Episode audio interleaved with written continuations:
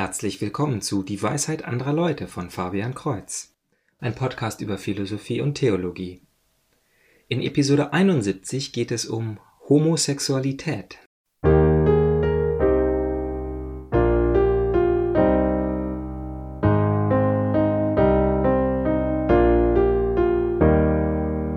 Viel wurde in den letzten Jahrzehnten über dieses Thema geredet, viele Meinungen geäußert und später wieder zurückgezogen, viele Taten vollbracht, die sich als schlecht herausgestellt haben. Dies alles macht das Thema kompliziert, so dass die meisten am liebsten gar nicht darüber reden wollen. Und da habe ich eine gute Nachricht, denn die Lehre der Kirche ist sehr einfach und liebevoll. Kompliziert wird es nur, wenn wir lieber anderer Meinung sind und uns nur von unseren Gefühlen leiten lassen. Ich möchte mit ein wenig persönlichem Hintergrund starten. Während meines Studiums hatte ich einen guten Freund, der schwul ist. Durch ihn hat es sich so entwickelt, dass ich meistens in der Mensa am Schwulentisch gesessen habe, mit regelmäßig etwa sechs bis acht Studenten aus verschiedenen Studiengängen. Einer von ihnen hatte ständig irgendwelche Liebesprobleme mit öfter wechselnden Partnern, und bei einem anderen erinnere ich mich an eine Predigt mit hochrotem Kopf, wie dumm das Christentum ist. Als die Ältesten nach und nach ihren Abschluss erreicht hatten und sich die Studienkurse in den letzten Semestern geändert haben, zerstreuten wir uns. Mit dem ursprünglichen Freund hatte ich aber noch Kontakt, bis der in eine andere Stadt gezogen ist. Zufälligerweise hatte ich aber im letzten Monat ein paar Nachrichten mit ihm ausgetauscht. Ein ehemaliger Schulkamerad, von dem alle immer gesagt haben, dass er Priester werden würde, ist in dieser Zeit auch herausgekommen und zwar, weil er aus dem Priesterseminar ausgeschlossen wurde, nachdem Gerüchte über Besuche von jungen Männern in seinem Büro bekannt wurden. Ich habe vor einigen Jahren eine längere E-Mail-Diskussion mit ihm gehabt, da er jetzt katholischer Religionslehrer in Bayern ist und mit seinem männlichen Partner zusammenlebt. Im Laufe der Diskussion stellte sich heraus, dass er ganz offen mit der Anthropologie der Kirche überhaupt nicht übereinstimmt also die Frage, was der Mensch ist, sein Ziel und wie er sich entwickeln sollte. Auch die Monogamie hält er für falsch. Als ich nachgebohrt habe, warum er denn dann katholischen Religionsunterricht leitet, ist ihm das Gespräch irgendwann unangenehm geworden und er hat es abgebrochen. Zurzeit weiß ich von keinem nahen Bekannten oder Arbeitskollegen, dass sie schwul wären. Am liebsten mag ich die Ausdrucksweise von Mutter Teresa. Als sie nach ihrer Einstellung zu Homosexuellen gefragt wurde, fragte sie zurück Meinen Sie die geliebten Kinder Gottes? Sie hat keinen anderen Namen für sie zugelassen und hat keine Frage beantwortet, bevor nicht auch der Interviewer gefragt hat Wie ist Ihre Einstellung zu den geliebten Kindern Gottes? Und jetzt erst macht die Frage Sinn und kann beantwortet werden. Aber was macht Gottes geliebte Kinder aus? Dass sie sündenfrei sind? Keiner von uns ist frei von Sünden, und bei keinem macht es Sinn, ihn darauf hinzuweisen, dass er sündigt, wenn man nicht selber in Liebe bereit ist, ihm dann auch zu helfen. Das ist so, als würde man einer vergewaltigten Frau ohne Familie eine Abtreibung verbieten, ohne auf der anderen Seite bereit zu sein, ihr bei ihrem schwierigen Leben tatkräftig zur Seite zu stehen. Insbesondere was Sexualität angeht, sind insbesondere Männer schon immer desorientiert gewesen. Und hier kommt nun die einfache Lehre der Kirche. Der homosexuelle Akt, auch bekannt als Sodomie, ist fehlgeordnet. Das Problem ist bloß, dass wenn wir uns anschauen, was richtig geordnet ist, dass noch eine ganze Menge anderer Praktiken fehlgeordnet sind. Fremdgehen, Scheidung, Verhütung, Masturbation und Pornografie. Alle diese Fälle haben negative Folgen und führen zu einer Trennung von Gottes Plan. Doch seit der sexuellen Revolution sind wir mehr und mehr bereit, diese als nicht ganz so furchtbar anzusehen.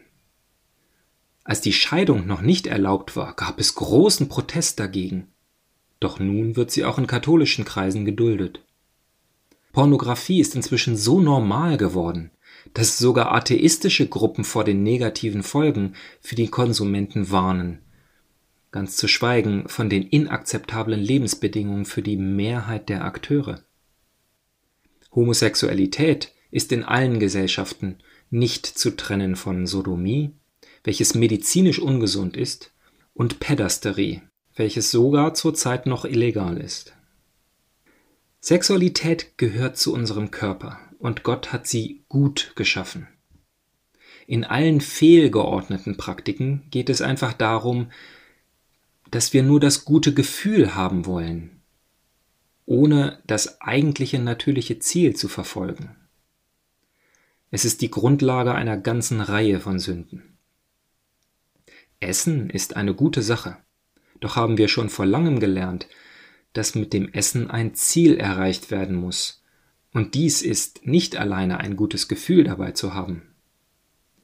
Tatsächlich ernähren wir uns schnell völlig falsch, wenn wir uns nur nach Geschmack und Gelüsten leiten lassen. Die meisten westlichen Gesellschaften leiden extrem unter falscher Ernährung, sei es zu viel Fett oder Zucker oder seien es die künstliche Verarbeitung der meisten Lebensmittel. Die Liebe der Eltern zu ihren Kindern ist eine gute Sache. Doch wenn es vom Ziel der Kindeserziehung getrennt wird und den Eltern ein gutes Gefühl geben soll, dann führt dies entweder zu Verhätschelung oder zu schweren Komplexen in ihrem späteren Leben. Fehlgeordnet heißt einfach, dass eine gute Sache nur um das befriedigende Gefühl wegen getan wird, nicht aber um das natürliche Ziel zu verfolgen.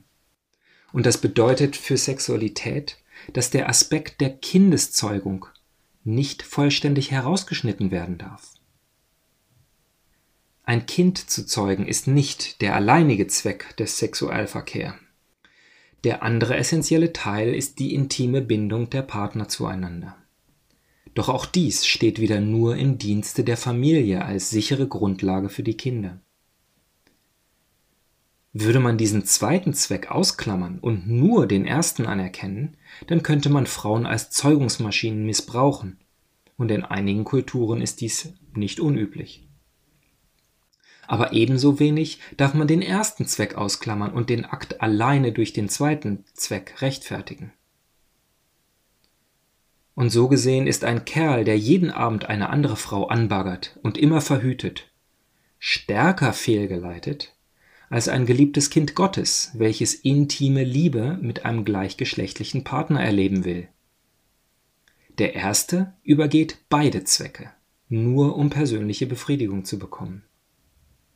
Und doppelt sündig ist er, wenn er noch stolz auf seinen Lebensstil ist, wenn er auf die Straße geht, um dafür zu demonstrieren, wenn er allen offen zeigt, wie viel Spaß er daran hat, so als würde dieser Spaß alles rechtfertigen.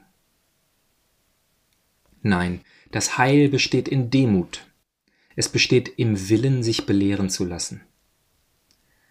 Aufgrund der Natur des Themas möchte ich dem Zuhörer zuliebe nicht in persönliche Details gehen. Doch gebe ich zu, meine eigenen Herausforderungen zu haben, mit denen ich seit Jahren kämpfe. Ich werde dem, was ich eben als Lehre Christi und seiner Kirche dargelegt habe, selber nicht gerecht. Und ich wage nur deshalb überhaupt darüber zu sprechen, weil ich enorme Fortschritte gemacht habe.